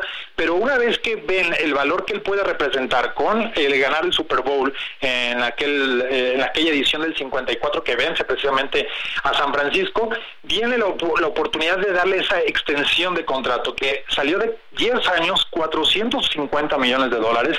Hay ahí algunos movimientos interesantes porque evidentemente entre la inflación y cómo va a ir creciendo el presupuesto de cada equipo que hoy está alrededor de 230 millones de dólares de lo que pueden gastar en nómina con sus jugadores, hacia el futuro puede ser un contrato pequeño, pero hoy el tener la inyección de dinero garantizado, de tener la oportunidad de generar otros negocios alrededor de esto, más lo que hace publicitariamente, evidentemente hoy Patrick Mahomes es la cara de la NFL y los Chiefs sabían ¿no? de la posibilidad de esto y bueno, ha estado en seis finales consecutivas de conferencia, será el cuarto Super Bowl para ellos en los últimos cinco años, evidentemente la apuesta fue correcta y, poder invertir así a ojos ciegos es muy complicado, por eso creo que hoy podemos ver la diferencia de Brock Purdy y Patrick Mahomes, pero si se lleva un campeonato Brock Purdy, no dudemos que va a estar ganando alrededor de 40, 50 millones de dólares en su segundo contrato, ¿eh? Es lo que te iba a comentar. Evidentemente, al llegar los dos, pues ambos tienen posibilidad. vemos las, las apuestas y por supuesto que los jefes de Kansas City son favoritos, pero lo que hizo el fin de semana este chamaco contra los Leones de Detroit algo impresionante, o sea, en un solo cuarto más de 20 puntos, es decir, que Ordi tiene posibilidad de ganar, aún así el próximo año seguiría, imaginemos que gane el Super Bowl este coreback y que además sea el jugador más valioso, para el próximo año sí o sí seguirá ganando menos de un millón de dólares y seguirá estando entre, el core, entre los coreback con el salario más bajo, Arturo. Sí, eh, realmente ganaría 985 mil dólares, para poner un ejemplo de lo que un jugador en la etapa de postemporada. Los contratos de los jugadores en la NFL se dividen en 18 semanas. Cada semana vas a tener tu cheque con lo que tengas de tu contrato eh, repartido en las 18 semanas que son de temporada regular. Pero una vez que inician los playoffs, ya no ganas adicional por el equipo. Podrá haber bonos, podrá haber algunos incentivos por parte del equipo por lograr objetivos. Sin embargo, entrando a lo que hace la NFL, que dice, a ver, yo tengo una bolsa repartida para todos los equipos que van a estar en los playoffs. Conforme vayan avanzando, podrías ganar hasta 330 mil dólares si ganas el Super Bowl. Evidentemente, cuando estás en esas condiciones, prácticamente el tercio de tu salario anual y que les cae bastante bien para toda la media de jugadores que está en ese rango, ¿no? Muchas veces tú observas a un jugador que dices, es de la NFL, debe ser multimillonario, muchos de ellos, ¿no? Pero será un puñado por el equipo que tienes que pagarle a 53 jugadores del roster activo y eventualmente, pues a todos ellos, claro que les beneficia el tener un, una, un cheque por los playoffs o incluso al momento de ganar tenido Super Bowl que puede estar ahí entre los 20 mil, 30 mil dólares, no se, no se ganan todos los días. No, por supuesto, por supuesto que no. Mira, ya escucho por ahí a Javier. Sí, no, los estoy, los estoy eh, escuchando muy, muy, muy atenta, muy atentamente. Pues hay muchísimo alrededor de lo que va a suceder. bueno, primero, antes que otra cosa, antes que otra cosa suceda, déjame saludarte, Arturo. Muchísimas gracias por por atender la conversación. Dime algo, hay eh, eh, gran expectativa alrededor, eh, alrededor del fútbol americano. Es verdad que hay muchísimos, em, sobre todo a partir de, del fenómeno de Taylor Swift, se han sumado también, o por curiosidad o por la influencia de Taylor, eh, muchísimos nuevos aficionados. Habrá nuevos aficionados, nueva generación de aficionados, porque muchos de, los este, seguidores y de, Taylor, pues están jovencitas, jovencitos y han puesto interés. Esto pues va a renovar muchísimo. Eh, la, la, nueva audiencia alrededor del fútbol americano y estaba, los estaba escuchando hablar del dinero. Eh, ¿ganan más en el fútbol americano que en el béisbol? Qué gusto saludarte, Javier. Fíjate que María, ¿no? Evidentemente las estrellas siempre van a estar en esos números exorbitantes. Hoy la NFL tiene el salario mínimo promedio más elevado, eh, pero eh, definitivamente al tener 53 jugadores, muchos de estos contratos se llegan a diluir, porque pues si lo ves en macro, ¿no? Tener a 53 o un roster de 12, como sucede en el básquetbol, o alrededor de 25 en las grandes ligas, se reparte de manera distinta ese, ese dinero y, tienes jugadores que se pueden llevar un 15% del salario cuando tienes a un roster de 53. Eventualmente le golpea ¿no? a esos jugadores que están eh, en la media y sobre todo que el promedio de, la, de un jugador activo en la NFL es de tres años y medio únicamente. Hablando de un Tom Brady que puede estar 20 años o los que únicamente están algunos meses, pero eso creo que a, la forma que podemos verlo en grandes ligas hay mejores contratos ahí porque se reparte mejor el dinero entre los pocos jugadores que existen y, eso le merma mucho a los jugadores de, la NFL, además que es un, un deporte de contacto muy, muy físico muy violento y que físicamente pues muchos de ellos no pueden aguantar por las lesiones o ciertos factores para, para continuar una carrera más longeva, ¿no? Pues estaremos atentos, siempre hay mucho, o sea, hay muchísimas aristas alrededor en esta, ¿qué te diré? Pues en este refresh que ha tenido el, eh, el fútbol americano. Arturo, te agradezco muchísimo. Hombre, a ustedes muchas gracias y, dispuesto siempre, ya andaremos el domingo, este domingo en Las Vegas para ver qué sucede y hay mucho dinero no en el aire de lo que va a llegar por toda la afición. 600 millones de dólares espera Las Vegas nada más para los restaurantes, hoteles, etcétera, y una recaudación de 70 millones de dólares solo de impuestos directamente por el Super Bowl 58. Oye, nada más una cosa, como de cuánto es la, la fortuna de Kelsey? Eh, mira, con, después aquí yo creo que hay que separarlo, ¿no? Antes del noviazgo de, de, con Taylor Swift y posterior a, ya, ya ahí cambia mucho el panorama y sobre todo hay especulaciones ya en las casas de apuesta, hay una línea ahí que dice si eh, Kelsey le va a proponer matrimonio a Taylor Swift. Yo creo que si hay algo ahí, evidentemente la fortuna de Kelsey podría cambiar un poco, pero por ahora eh, digamos que es uno de los jugadores consentidos de la liga, que en publicidad está apareciendo en cada vez eh, más eh, espacios y por ahí debe andar alrededor de unos 200 millones de dólares, lo que ha generado en sus 11 años de carrera, más la parte publicitaria, que es evidentemente pues es la de, de mayor impacto, ¿no? Fuera del terreno de juego. Bueno, pues ya el, el otro tema, si le pide matrimonio, no, que sería así como este pues el punto culminante. Con el anillo del Super Bowl, que le dé el anillo del Super Bowl de compromiso. Oye, pero a ver, los abogados iban a andar en friega, ¿eh? Los abogados de la Taylor y de Kelsey, contrato prematrimonial, porque ahí sí no iba a haber penurias de, de, de oye, pues hay que pagar esto, hay que pagar el otro, nombre, millonariazos, pero este personajes con tal cantidad de dinero, ¿no? Este... Pero sucedía con Tom Brady, recordarán cuando vino toda esta historia con Giselle Bonchen, ¿no? Exacto. Modelo, tenía mucho más dinero Giselle Bonchen que Tom Brady. La parte publicitaria le ayudaba uh, al quarterback de los Patriotas y después de los Bucaneros, pero en sus mejores momentos de dinero no le llegaba prácticamente ni a la mitad de lo que Giselle Bonchen se, se podía embolsar únicamente de publicidad. Entonces, ¿cuántos millones más o menos? Al corte antes de Taylor o después, no sé. Debe estar en los 200 millones de, de, dólares de lo que ha ido generando en los 11 años de carrera, incluyendo en la publicidad. Bueno, nada más te digo que Taylor gana más o menos 11 millones de dólares por concierto. No los gana ni Luis Miguel.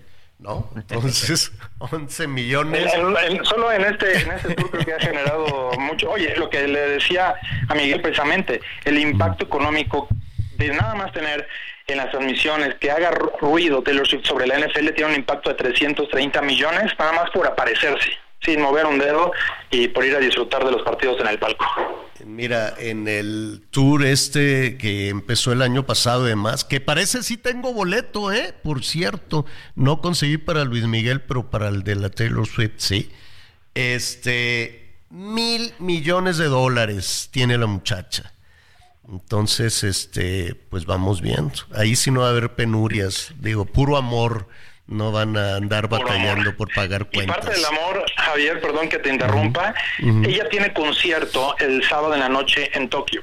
Uh -huh. Va a volar después del concierto para llegar alrededor de las 8 de la mañana, tiempo eh, de Las Vegas, para estar en el partido. Le gana un día con el cruce eh, del, del uso, ¿no? Del día. Está enamorada la muchacha. Hay, hay amor está enamorada la muchacha, pero el muchacho le dijo, le dijo Taylor, oye, ¿me acompañas aquí a los Grammy? No, ¿por qué no? Es que tengo que entrenar. ¿Cómo? Pero si yo voy a volar desde Tokio hasta acá, pues sí, pero yo tengo que entrenar. Bueno, es lo que dicen. Vamos viendo qué sucede por lo pronto, Arturo, te agradezco muchísimo. Un fuerte abrazo y aquí estaremos pendientes la próxima semana. Exactamente. Oye, el desenlace, Arturo Carlos, eh, eh, le agradecemos mucho que esté con nosotros. El desenlace va a estar bueno este romance. Si sigue, si se casan, si no. Ah, cómo ha llamado la atención. Eh, pero de eso, porque ya nos están aquí correteando nuestro productor, hablaremos mañana. ¿Qué te parece, Miguelón? Sí, señor. Oiga, y rápidamente, mucha atención porque los transportistas están manifestando en la México Querétaro. Esto es con destino a la Ciudad de México y ya reportan el tráfico seguridad. bastante lento. Quieren venir Oye. a la Ciudad de México para pedir seguridad, ya están cansados de la están inseguridad, hartos, señor La Torre. Hartos de que los estén robando y agrediendo. Pues vámonos por una sopita. ¿Qué tal unos chilitos rellenos? ¿Te caerían bien? Sí, pero sin capear. Sin capear. Bueno. Sí. Quítale el capeado, ahí lo dejas un ladito, hombre. sí. Pues sí, bien, ¿para qué batalla? acepta, muchas gracias. Bueno, ya nos vamos, Miguel Aquino, muchísimas gracias. Buenas tardes, buen provecho a todos. Yo soy Javier Alatorre, ya lo sabe, lo espero a las diez y media, diez y media en Hechos Azteca 1. Lo invito a que siga con nosotros, Salvador García Soto en el Heraldo Radio. Gracias por acompañarnos en Las Noticias con Javier La Torre. Ahora sí ya estás muy bien informado.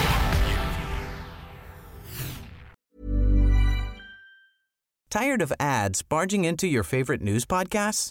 Good news. Ad-free listening is available on Amazon Music. For all the music plus top podcasts included with your Prime membership. Stay up to date on everything newsworthy by downloading the Amazon Music app for free or go to amazon.com slash news ad free. That's amazon.com slash news ad free to catch up on the latest episodes without the ads.